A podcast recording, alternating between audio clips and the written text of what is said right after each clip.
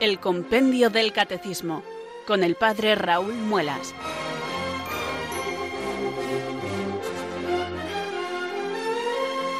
Muy buenas tardes, queridos oyentes de Radio María. Son las 4 o las 3 en Canarias.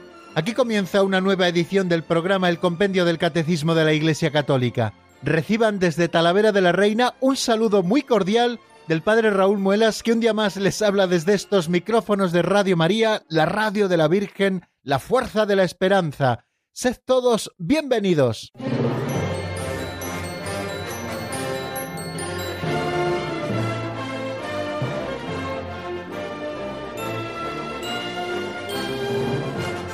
Tengo la sensación, queridos oyentes, hoy cuando abro el compendio del catecismo, como hago siempre al comienzo de nuestro programa, de que esta semana se me está pasando volando.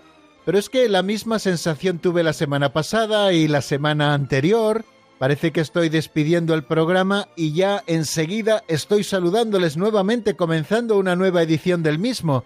Bueno, pues esa sensación subjetiva, porque ya saben que el valor del tiempo siempre es el mismo, en cuanto a su medida, no en cuanto al valor subjetivo que cada uno eh, pues lo va captando como buenamente puede. Unas cosas se nos hacen más cortas, otras se nos hacen más largas, pero créanme, queridos amigos, que los días que tenemos programa a mí se me hacen muy cortos, pues porque hay que preparar un poquito aquellas cosas que vamos a decir, hay que estar preparados ya para que cuando suenen las cuatro en punto en la península, las tres en Canarias y comience a sonar nuestra sintonía estar ya dispuestos y preparados con todo sobre la mesa para comenzar una nueva edición del programa, siempre con los nervios iniciales de ¿sabrán salirme las palabras oportunas para explicar los misterios que hoy nos toca ver?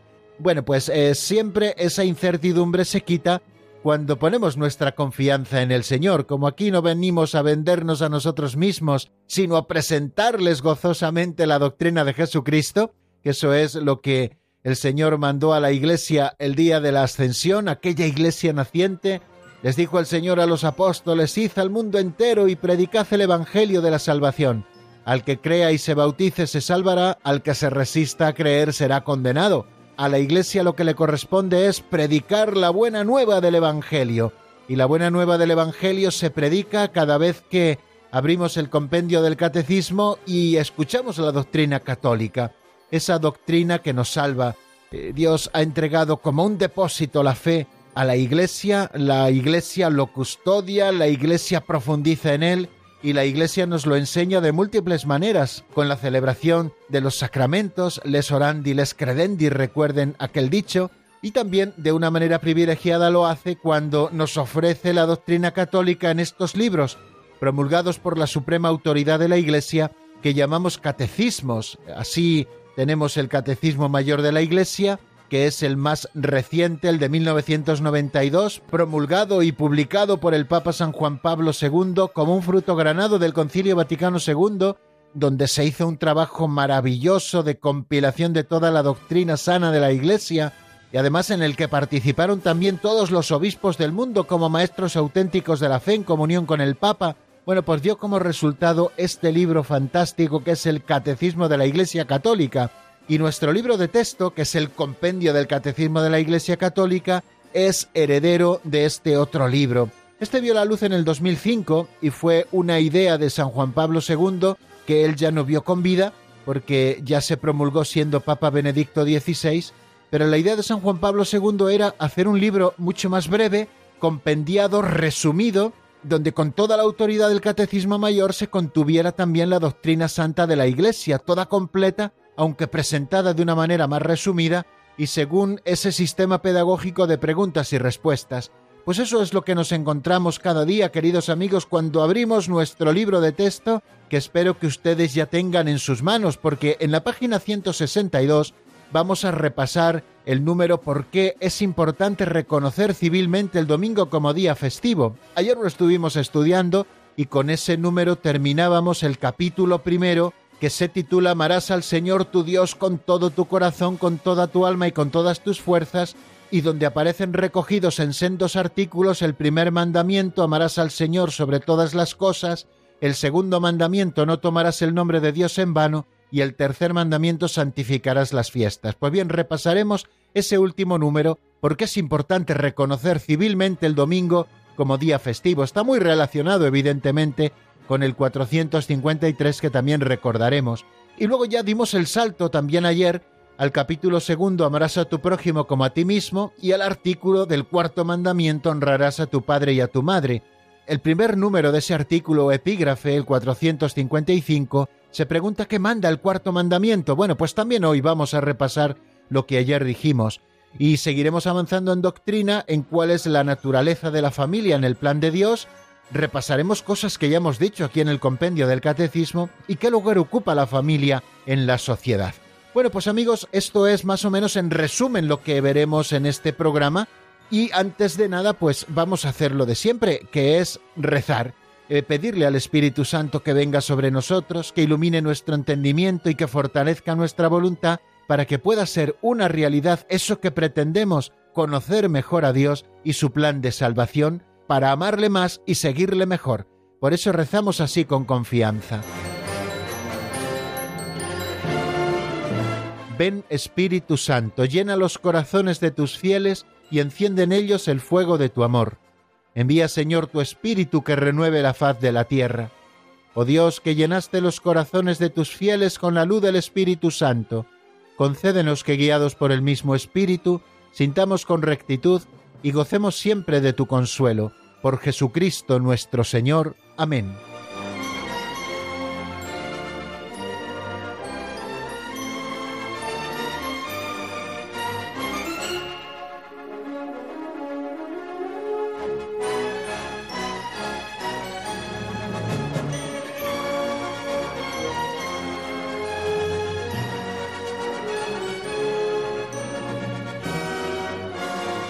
Creo que ya se lo he dicho en alguna ocasión, queridos oyentes, que me encantan las pinceladas porque requieren menos trabajo intelectual, porque al final cuando nosotros nos encontramos con una fábula, con una parábola, con un cuentecillo, con una historieta, bueno, pues todo como que entra mucho mejor, necesitamos hacer menos abstracción, porque los ejemplos al final son mucho más concretos y luego es más fácil reflexionar sobre ellas. Por eso creo que están teniendo tanto éxito entre nuestros lectores, aunque alguno me haya dicho es que se entretiene usted mucho hasta que empieza a abordar los números del compendio del catecismo.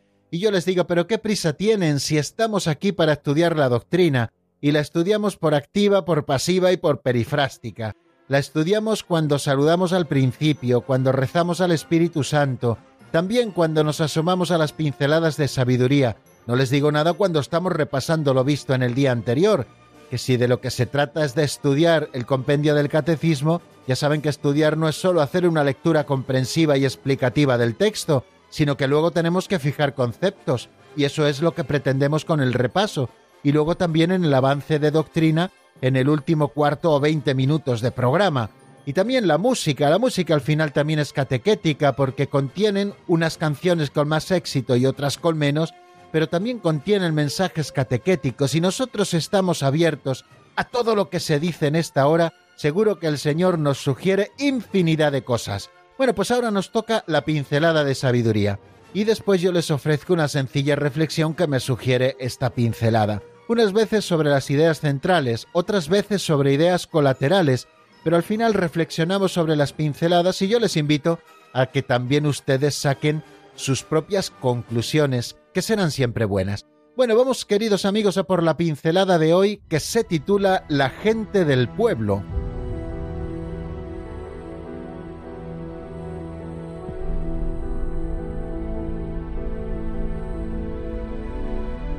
La gente del pueblo.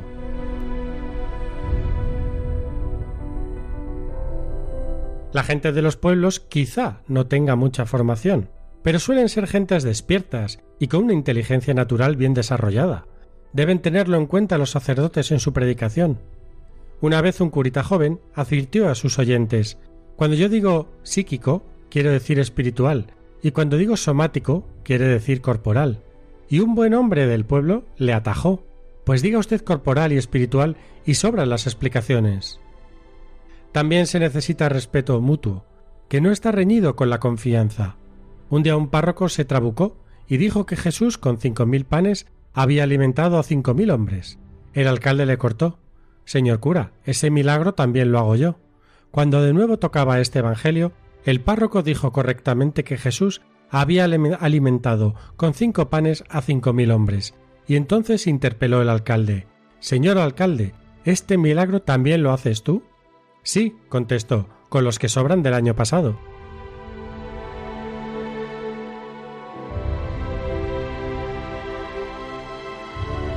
Qué gracioso, don Justo. Siempre nos pone algún chistecillo y espero que estos chistecillos de las pinceladas también les arranquen una sonrisa. No sé si conocían este chiste, ¿no? De aquel sacerdote que predicando el Evangelio el hombre se equivocó y dijo que el Señor con cinco mil panes había dado de comer a cinco hombres. Y el alcalde del pueblo le dijo, ese milagro también lo hago yo, señor cura. Y cuando volvió a salir este Evangelio y el sacerdote ya tuvo cuidado de decirlo bien y de decir que el Señor con cinco panes había dado de comer a cinco mil hombres, le dijo luego al alcalde, señor alcalde, ¿ese milagro también lo hace usted? Dice, sí, con los panes que me sobraron del año pasado. Bueno, pues es un chiste que viene un poquito a cuento con el respeto mutuo que tenemos que tenernos entre todos. Don Justo nos habla aquí de la gente del pueblo, y es verdad que esta pincelada está escrita quizá hace 30 años y además a lo mejor con material de hace más años, en que quizá no había tanta formación en los pueblos como quizá pueda haber ahora. Yo me he encontrado en los pueblos muchísima formación, gente con una cultura vastísima y gente además también pues muy leída, muy conocida, que habla muy bien el lenguaje, etcétera, etcétera. Pero bueno, don Justo aquí nos habla de la gente sencilla, quizá de los pueblos, que no ha podido estudiar, que no ha podido leer tanto para poder tener un vocabulario quizá muy amplio, y nos está invitando especialmente a los sacerdotes a cuidar nuestro lenguaje y a no utilizar un lenguaje que por muy elevado que sea al final nadie se entera de ello.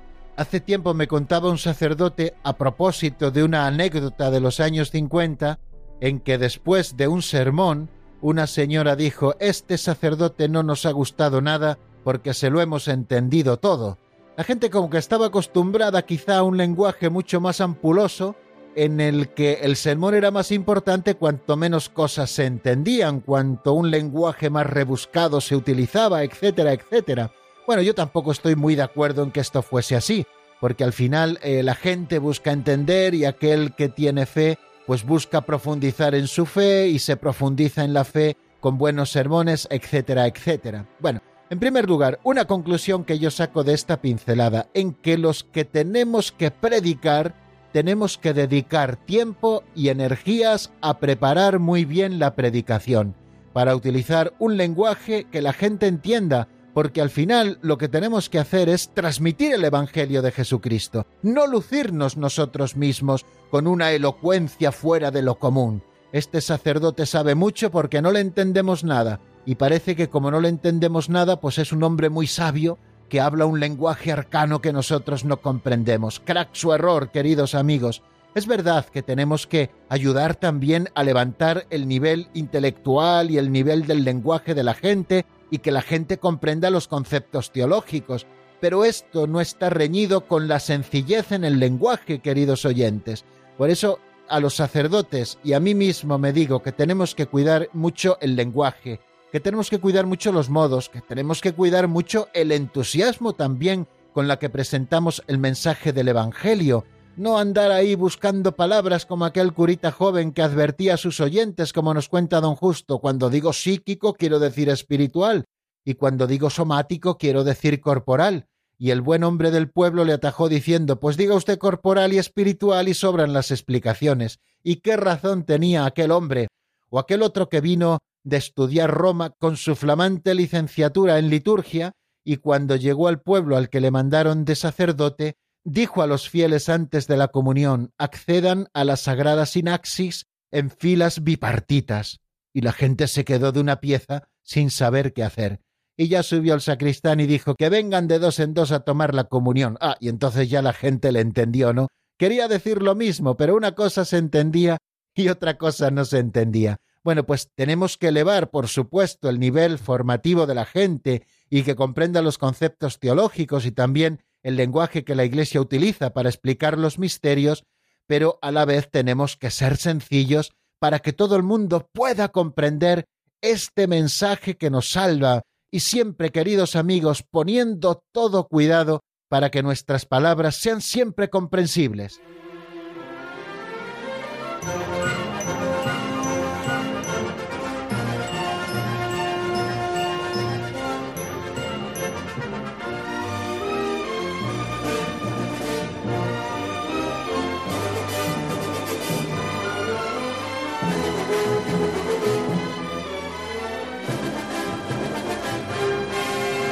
En el avance de doctrina del día de ayer, queridos amigos, y les recuerdo que estamos entrando en el tercer momento de nuestro programa, el que dedicamos a repasar lo que vimos en la última edición del Compendio del Catecismo de la Iglesia Católica, estuvimos a caballo entre dos capítulos.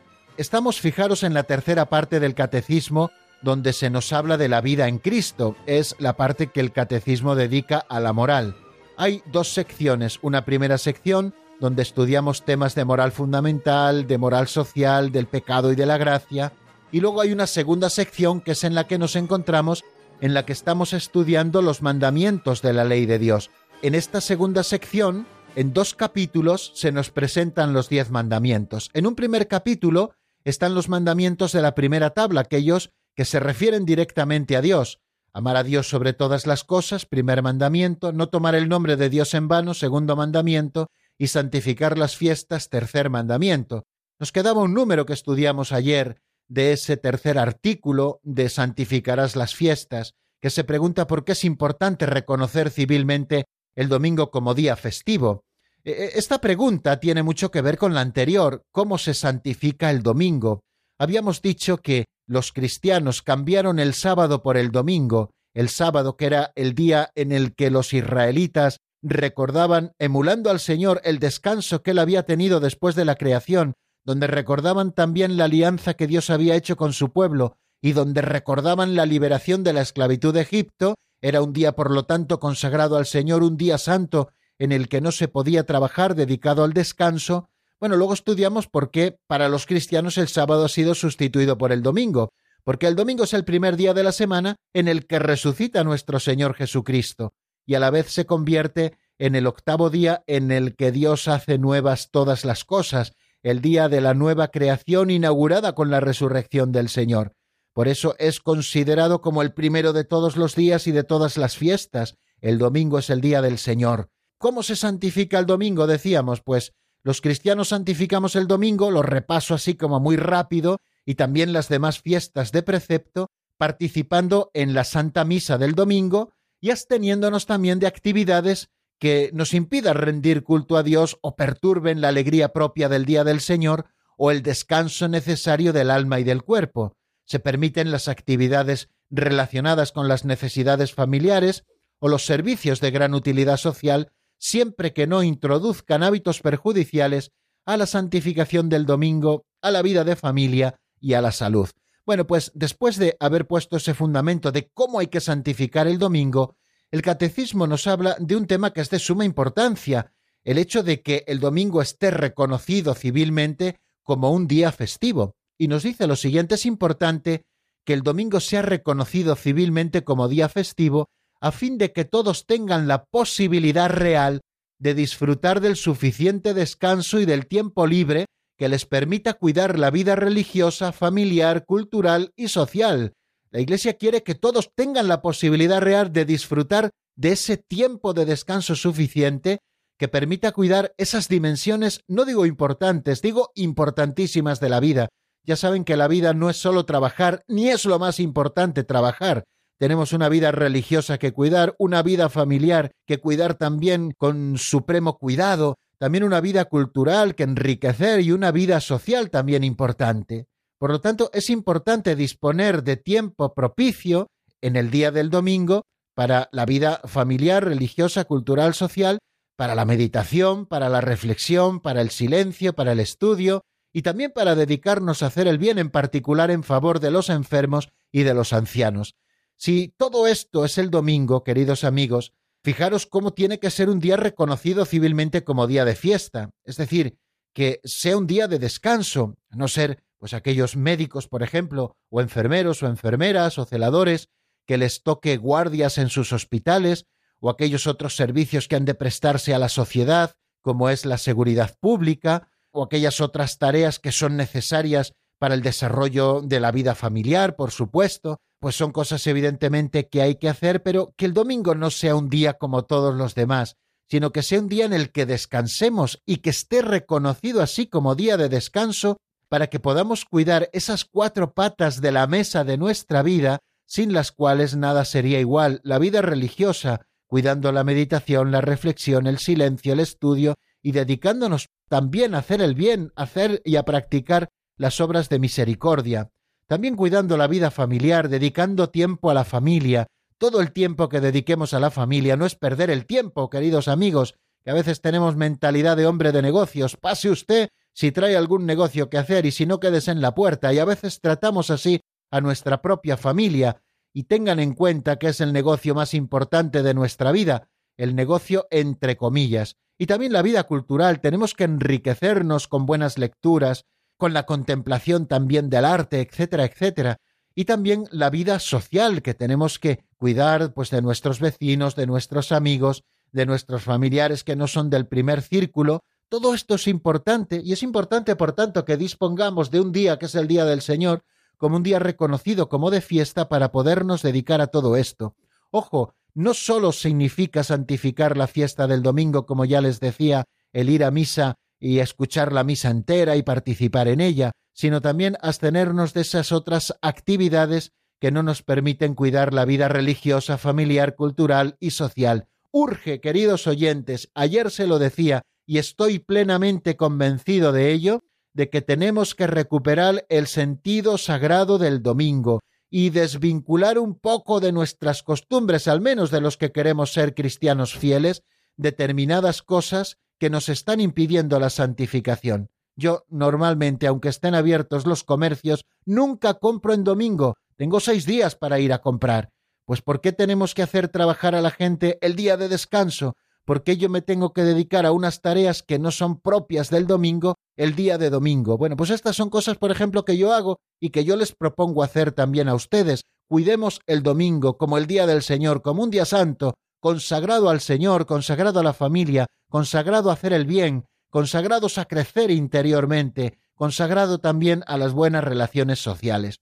Y después pasamos ya al capítulo segundo, capítulo segundo que se titula Amarás a tu prójimo como a ti mismo, y donde encontraremos siete artículos, cada uno referido a uno de los siete sacramentos que nos hablan directamente del prójimo, el cuarto, el quinto, el sexto, el séptimo, el octavo, el noveno y el décimo.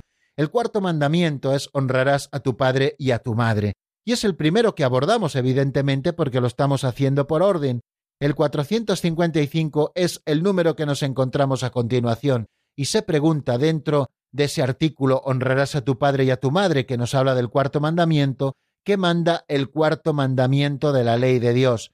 Y de una manera muy sucinta nos dice el compendio que el cuarto mandamiento ordena honrar y respetar a nuestros padres y a todos aquellos a quienes Dios ha investido de autoridad para nuestro bien. Honra a tu padre y a tu madre para que se prolonguen tus días sobre la tierra que el Señor tu Dios te va a dar.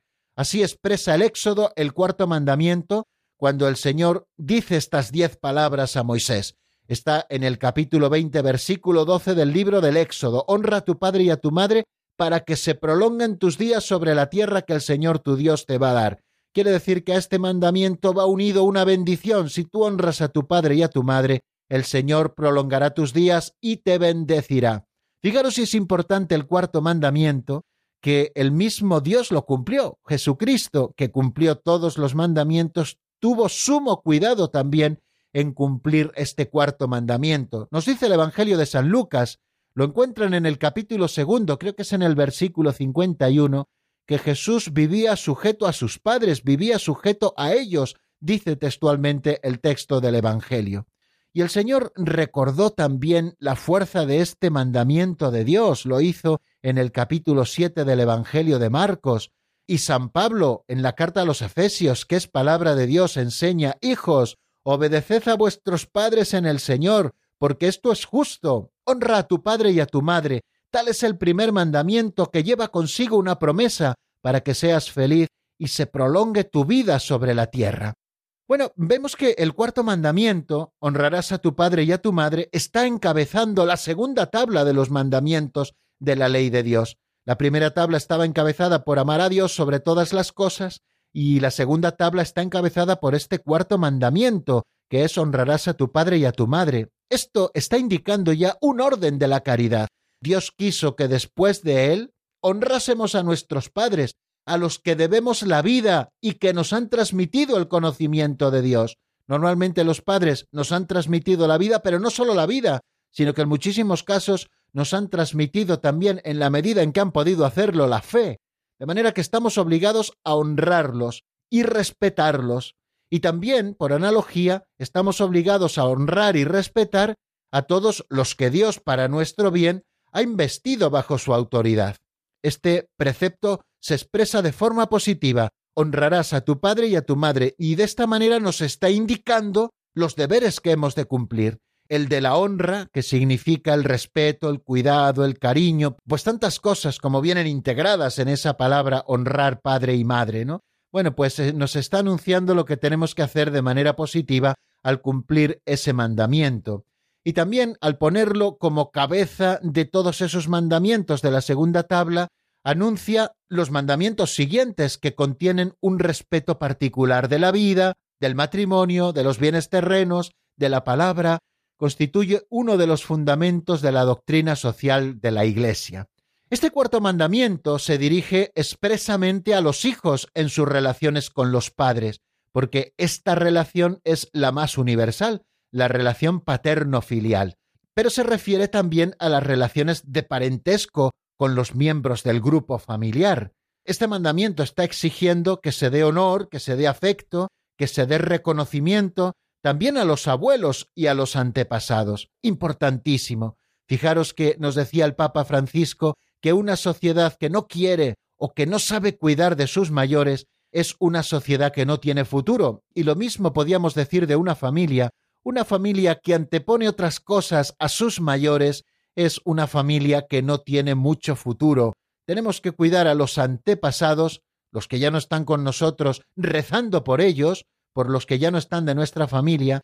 Tenemos que reconocer a nuestros abuelos, sobre todo si todavía viven, y tenemos que cuidarlos, por supuesto. Y finalmente también este mandamiento honrar padre y madre se está extendiendo a los deberes, por ejemplo, que los alumnos tienen respecto a sus maestros, que están constituidos en autoridad sobre ellos, o el que tienen los empleados respecto a los patronos, o de los subordinados respecto a sus jefes, o de los ciudadanos respecto a su patria y a los que la administran y la gobiernan. ¿no? Este mandamiento implica y sobreentiende también los deberes de los padres, de los tutores, de los maestros, de los jefes, de los magistrados, de los gobernantes y de todos los que ejercen una autoridad sobre otros o sobre una comunidad de personas. El cumplimiento de este mandamiento, volvemos un poco a lo que nos decía San Pablo, lleva consigo su recompensa. Honra a tu padre y a tu madre para que se prolonguen tus días sobre la tierra que el Señor tu Dios te va a dar.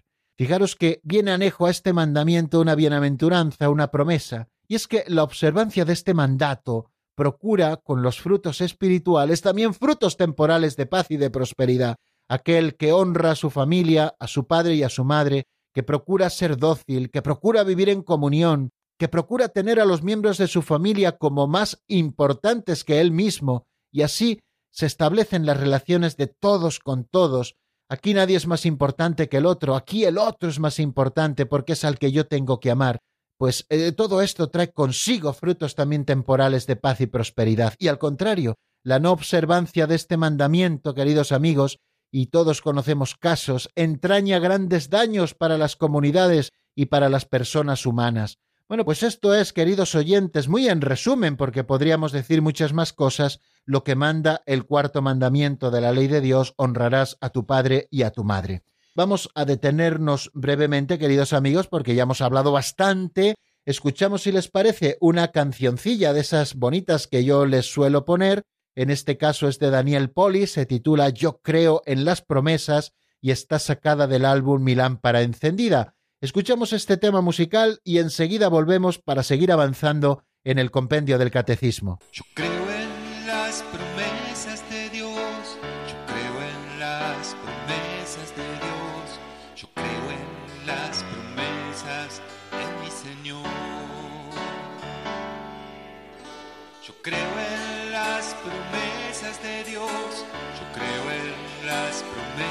de Dios, yo creo en las promesas de mi Señor.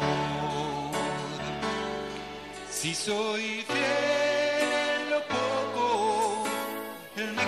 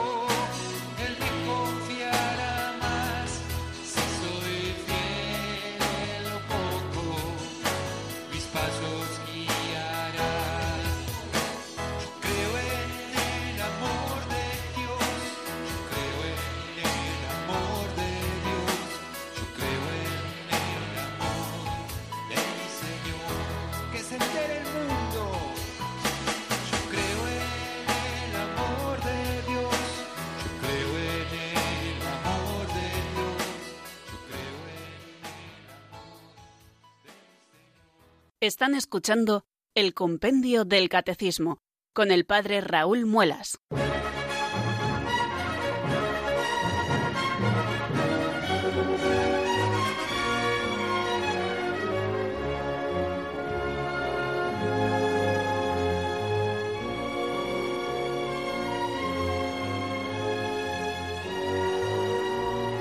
Continuamos, queridos amigos, en la sintonía de Radio María. Estamos en el compendio del Catecismo y como muy bien nos decía esa locución, les habla el Padre Raúl Muelas desde Talavera de la Reina en esta franja horaria, como todos los días laborables, de lunes a viernes, eh, de 4 a 5 en la península, de 3 a 4 en Canarias. Aquí estamos juntos abriendo el compendio del Catecismo para buscar luz en sus números, luz de verdad, porque eso es lo que la Iglesia nos ofrece cuando nos presenta la doctrina verdadera.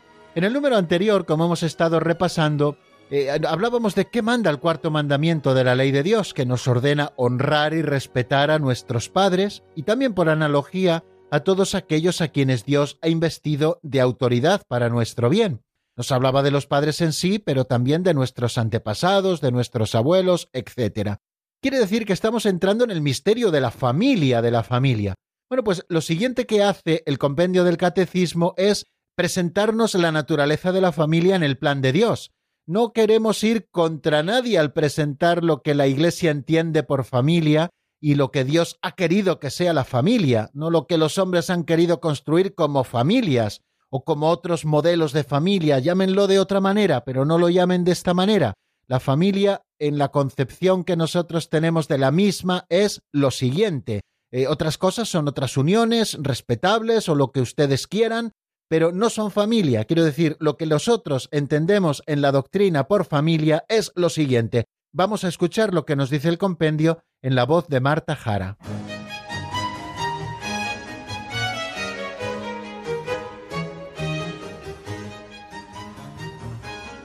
Número 456. ¿Cuál es la naturaleza de la familia en el plan de Dios?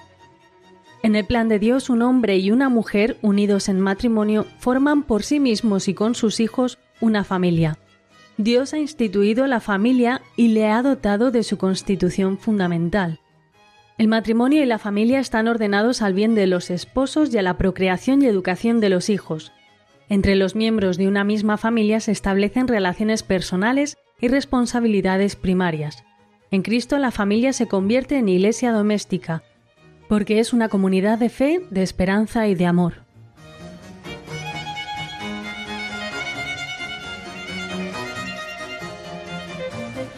Partimos, como ven, queridos oyentes, de una idea, que la familia no es una institución que se han inventado los hombres para su propia conveniencia, sino que es algo querido por Dios, es una institución querida por Dios, que Dios mismo ha instituido. Y así lo pone de manifiesto el compendio del Catecismo cuando nos habla del plan de Dios. En el plan de Dios nos dice un hombre y una mujer unidos en matrimonio. ¿Qué entendemos por matrimonio? Entendemos por matrimonio, hablamos de matrimonio natural, ¿eh? ahora no estoy hablando de matrimonio sacramento, como la unión estable entre un hombre y una mujer en el cual nacen y son educados los hijos. Estamos hablando de una unión estable entre un hombre y una mujer y en el que nacen los hijos si es que Dios se les concede. Quiere decir que en el plan de Dios un hombre y una mujer unidos en matrimonio forman por sí mismos y con sus hijos una familia. Eso es lo que nosotros entendemos por familia. Ahora es una pena que tengamos que explicarlo. Antes todo el mundo lo entendía. ¿Qué es una familia? Pues una familia es un hombre y una mujer unidos establemente el matrimonio, que ellos mismos y con sus hijos, si es que los tienen, constituyen un núcleo que llamamos familia y que en el plan de Dios ha sido querido así. Dios ha instituido precisamente la familia y le ha dotado de su constitución fundamental, Leemos en el libro del Génesis, por eso dejará el hombre a su padre y a su madre, y se unirá a su mujer, y serán los dos una sola carne, de modo que no es lícito separar lo que Dios ha unido, como nos dice el Señor en el Evangelio. Y además les dijo, les dio una orden, les dijo, creced, multiplicaos, llenad la tierra y sometedla. Quiere decir que esta institución que es la familia, que tiene su constitución fundamental querida por Dios, bueno, pues ¿cuál es esa constitución fundamental? El matrimonio y la familia, continúa diciendo ese número 456, están ordenados, en primer lugar, al bien de los esposos y a la procreación y educación de los hijos. Esos son los dos fines del matrimonio. No nos casamos para que tengamos no sé qué beneficios fiscales, o no dejamos de casarnos para no perder una pensión si es que somos viudos los dos. No, no. Nos casamos para cumplir unos fines que Dios ha querido y que están anexos a esa constitución fundamental que Dios ha dado a una institución que Él mismo ha querido, que ha instituido en la sociedad y en la humanidad.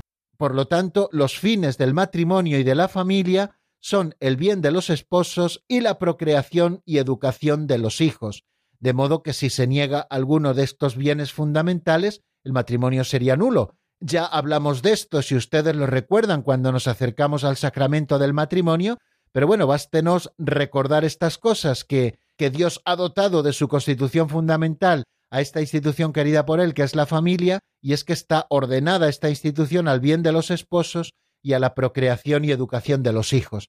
De manera que entre los miembros de una misma familia se establecen relaciones personales, relaciones esponsales entre el esposo y la esposa, relaciones paterno-filiales entre los padres y los hijos, relaciones fraternas entre los hermanos, quiere decir que en el seno de la familia se establecen relaciones personales y también responsabilidades primarias, los padres con respecto a los hijos, los hijos con respecto a los padres, los hermanos entre sí, el esposo respecto a la esposa, la esposa respecto al esposo, obligaciones, responsabilidades primarias que surgen de esas relaciones personales que se dan en el seno de la familia. Y luego termina con una frase, como hemos escuchado, fantástica, que nos dice que en Cristo la familia se convierte en iglesia doméstica porque es una comunidad de fe y de esperanza y de amor. Qué cosa tan bonita contemplar la familia como una iglesia doméstica. Ya el concilio lo apuntó y lo desarrolló muy bien el Papa San Juan Pablo II. Existe una tesis doctoral del señor obispo de Santander, don Manuel Sánchez Monje, que creo que se titula así La familia iglesia doméstica en el magisterio de Juan Pablo II. Creo recordar, estoy citando de memoria, y es que eso es la familia cristiana, una iglesia doméstica, una comunidad de fe, de esperanza y de amor que tiene que vivir unida a imagen de lo que encontramos en la Trinidad y por lo tanto ser fiel reflejo de la unión de la Trinidad y ser fiel reflejo también del amor que Cristo tiene a la Iglesia. Bueno, la familia por lo tanto está en el plan de Dios. Vuelvo a repetir una idea que he dicho al principio, que la familia no es una invención de los hombres, sino que es algo querido por Dios. La comunidad conyugal está establecida sobre el consentimiento de los esposos el esposo que se entrega a la esposa, la esposa que se entrega al esposo, ellos se reciben y lo hacen para toda la vida. Por lo tanto, el matrimonio y la familia están ordenados, como ya les decía, al bien de los esposos y a la procreación y educación de los hijos, y así se establecen las relaciones primarias. Un hombre y una mujer unidos en matrimonio forman con sus hijos, por tanto, una familia. Al crear al hombre y a la mujer, Dios instituye la familia humana y la dota de, de su constitución fundamental, que puede variar un poco según las culturas, pero que esencialmente es lo mismo. De ahí que se oponga a la sacralidad del vínculo del matrimonio, la poligamia o la poliandria, etcétera, etcétera, ¿no? Sus miembros son personas iguales en dignidad, así ocurre en el seno de la familia. Para el bien común de sus miembros y de la sociedad, la Iglesia implica una diversidad de responsabilidades, de derechos y de deberes que si Dios quiere iremos viendo en los próximos números. Y eso que nos decía que la familia cristiana es una iglesia doméstica, es una comunidad de fe, de esperanza y de caridad, posee en la iglesia una importancia singular como aparece en el Nuevo Testamento, ¿no? Es una comunión de personas, reflejo, imagen de la comunión también del Padre y del Hijo y del Espíritu Santo. Bueno, ideas que ya han ido saliendo, queridos amigos. Por lo tanto, tengamos a la vista estas ideas que vamos a ir desarrollando en los siguientes números. Creo que me da tiempo a decir algo del siguiente número que es muy breve y que se pregunta qué lugar ocupa la familia en la sociedad. Eh, nos dice el compendio del catecismo lo siguiente.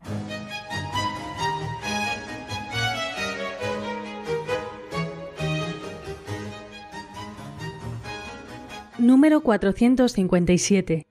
¿Qué lugar ocupa la familia en la sociedad? La familia es la célula original de la sociedad humana y precede a cualquier reconocimiento por parte de la autoridad pública. Los principios y valores familiares constituyen el fundamento de la vida social. La vida de familia es una iniciación a la vida de la sociedad.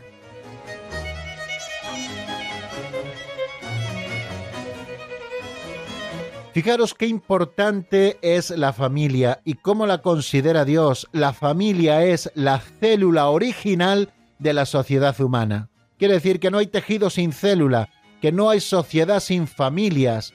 Por lo tanto, la familia como célula original, tal y como nos dice ese mismo número, precede a cualquier reconocimiento por parte de la autoridad pública. O sea que la familia existe por derecho divino, no por concesión gratuita de una autoridad pública, sea cual sea, y sea cual sea el modo de gobierno con el que esa sociedad se rija. Antes que la autoridad pública e incluso antes que la propia sociedad está la célula original que da lugar a la sociedad, y esa es la familia, es el principio de la sociedad, la primera célula, la célula original. Los principios y valores familiares, nos dice ese número 457, constituyen el fundamento de la vida social. O sea que los principios y valores que se viven en el seno de la familia son los que constituyen el fundamento de la vida social. Por eso están tan interrelacionados, queridos oyentes, y todos creo que son conscientes de ello, los valores que se viven en la sociedad con los valores que se viven en la familia. Cuando tenemos familias fuertes, con profundos valores, hay una sociedad fuerte con valores profundos. Cuando tenemos una familia floja a la que le han desposeído de todo su contenido, a la que han tratado de desdibujar, a la que han tratado de debilitar, a la que han tratado de quitar identidad, pues al final esto hace que la sociedad ni tenga identidad y tenga la misma flojera que la vida familiar, por aquello que decíamos de que la célula original de la sociedad humana es la familia. La vida de familia también nos ha dicho el número 457, como hemos escuchado, la vida de familia es una iniciación a la vida de la sociedad. ¿Dónde aprendemos, queridos amigos, el respeto? A respetar a nuestros mayores. Pues lo aprendemos en el seno de la familia. Si en la familia los padres no enseñan a sus hijos de que ellos están constituidos en autoridad por ser padres, pues al final sus hijos no respetarán la autoridad en la sociedad. Si ellos no enseñan a sus hijos a escuchar, ¿cómo van a escuchar en la propia sociedad? Si no les enseñan a ser ponderados en sus juicios, ¿cómo van a ser ponderados cuando tengan que depositar su voto en una urna? Pues se dejarán llevar como borregos por los medios de comunicación de turno más o menos apesebrados que les dirán a quién tienen que votar en cada momento. Y no me estoy refiriendo a nadie, ¿eh? me estoy refiriendo a un estilo, a un estilo que muchas veces han intentado imponer. Por eso una familia floja da como lugar a una sociedad manipulable. Por eso tenemos que recuperar el sentido de una familia fuerte, una familia donde se aprendan a vivir los valores en los que nos vamos iniciando para vivirlos luego en la vida social. En la familia se aprende a rezar, para luego también dar un fiel testimonio en medio de la sociedad de nuestra fe y tantas y tantas cosas como iremos diciendo en los números siguientes. No nos vamos a entretener mucho más, queridos oyentes, porque no nos queda más tiempo por hoy. Quiero darles nuestro número de directo. Es el 91005 9419. 91005 9419. Pueden ustedes marcarle para consultarnos alguna cosa si tienen alguna duda y nosotros podemos despejársela o también pueden llamarnos para compartir algún testimonio o para compartir también alguna vivencia que siempre nos vendrá bien escuchar. Solo les pedimos que sean breves para que puedan ser varios los que intervengan. Pueden ir marcando el 910059419 mientras escuchamos al menos unos compases de un tema de Fernando Moser titulado Gran Reparador. Está sacado del álbum Levántate.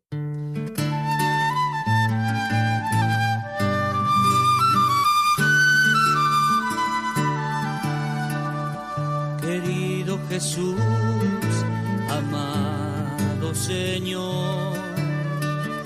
hoy me acerco a ti con mi corazón.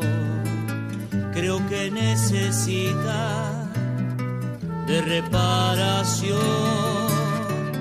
Creo que necesita de reparación.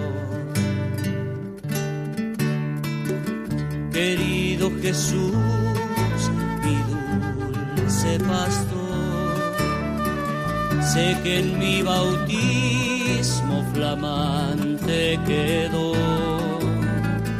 pero tú lo ves, ya no tiene ardor, pero tú lo ves, ya no tiene ardor.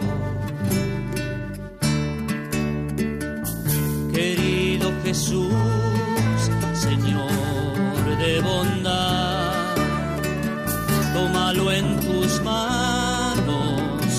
hazlo tú vibrar, pues de nada sirve si no puede amar, pues de nada sirve si no puede amar. querido Jesús, gran reparador, permanece corazón. Estoy vivo otra vez, me inundó tu amor.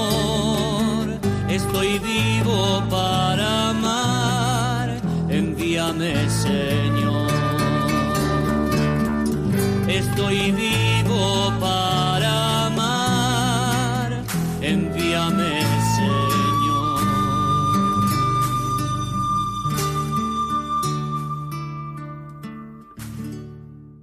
Están escuchando el Compendio del Catecismo con el Padre Raúl Muelas.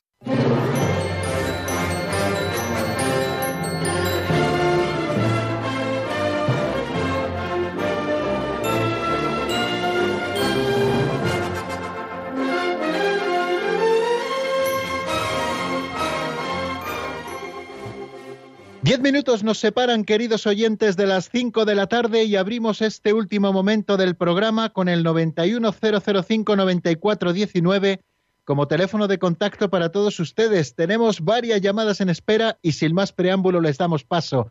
La primera nos llega desde Tenerife. José, buenas tardes, bienvenido. Hola, buenas tardes, padre. Eh, mire, quería preguntarle sobre el tema de hoy.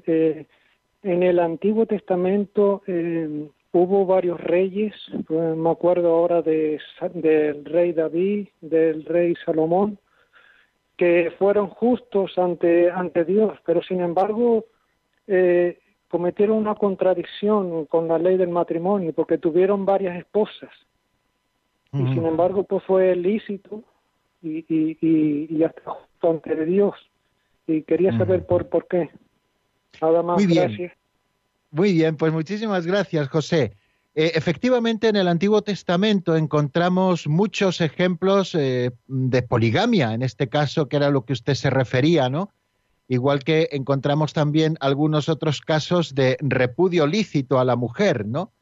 Eh, efectivamente, Dios va revelando cuál es su plan poquito a poco y los hombres van asimilándolo hasta que llegada la plenitud de los tiempos aparece Jesucristo y nos revela el plan originario de Dios para todas las cosas. De hecho, así lo expresa Jesús, por ejemplo, cuando le preguntan si es lícito despedir a la mujer por cualquier motivo, ¿no?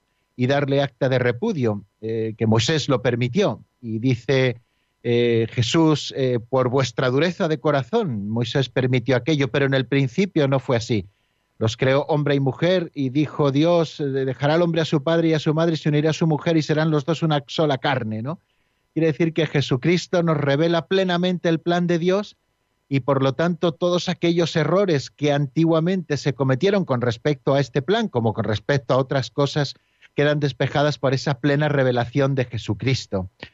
Muy bien, damos paso a la segunda llamada. En este caso es Mercedes desde Denia. Buenas tardes y bienvenida. Hola, padre. Raúl, buenas tardes. Yo Buenas no le voy a molestar mucho, simplemente que tenía ganas de darle las gracias por el tipo de catequesis que nos da. Es una maravilla y solamente le quería felicitar. ¿Eh?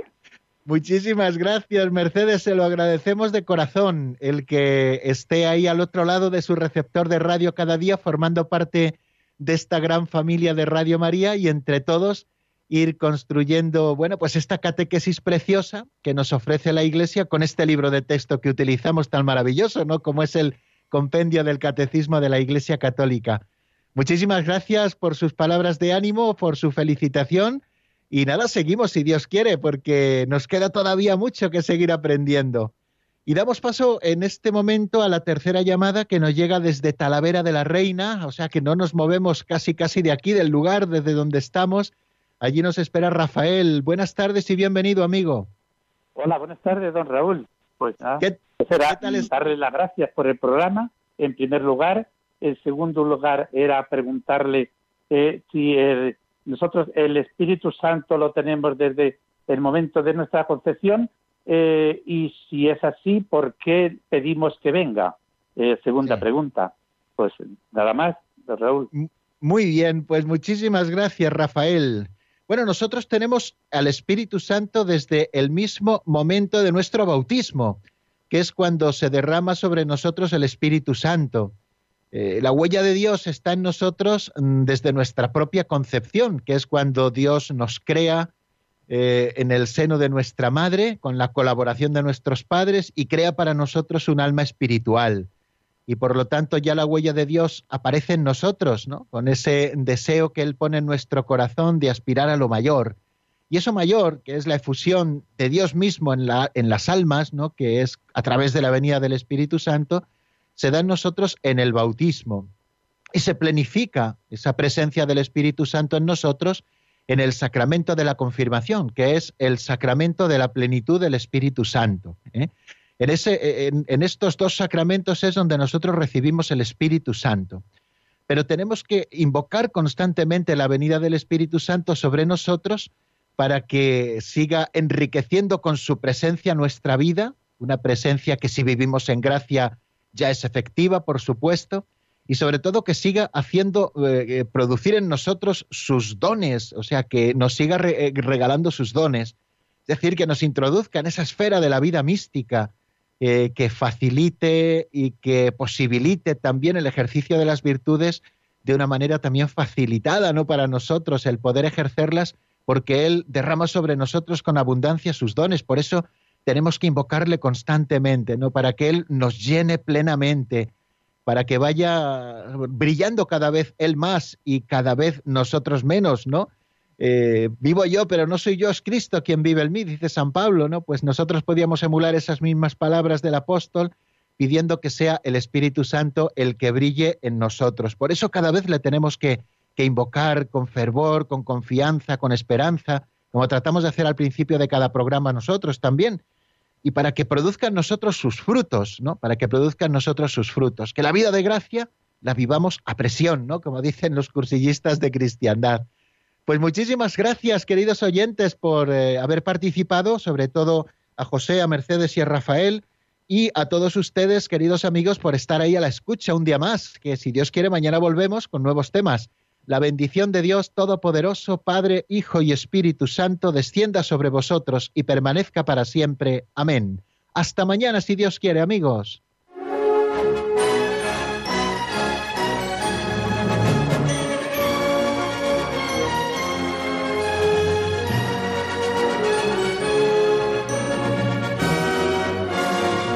El Compendio del Catecismo con el Padre Raúl Muelas.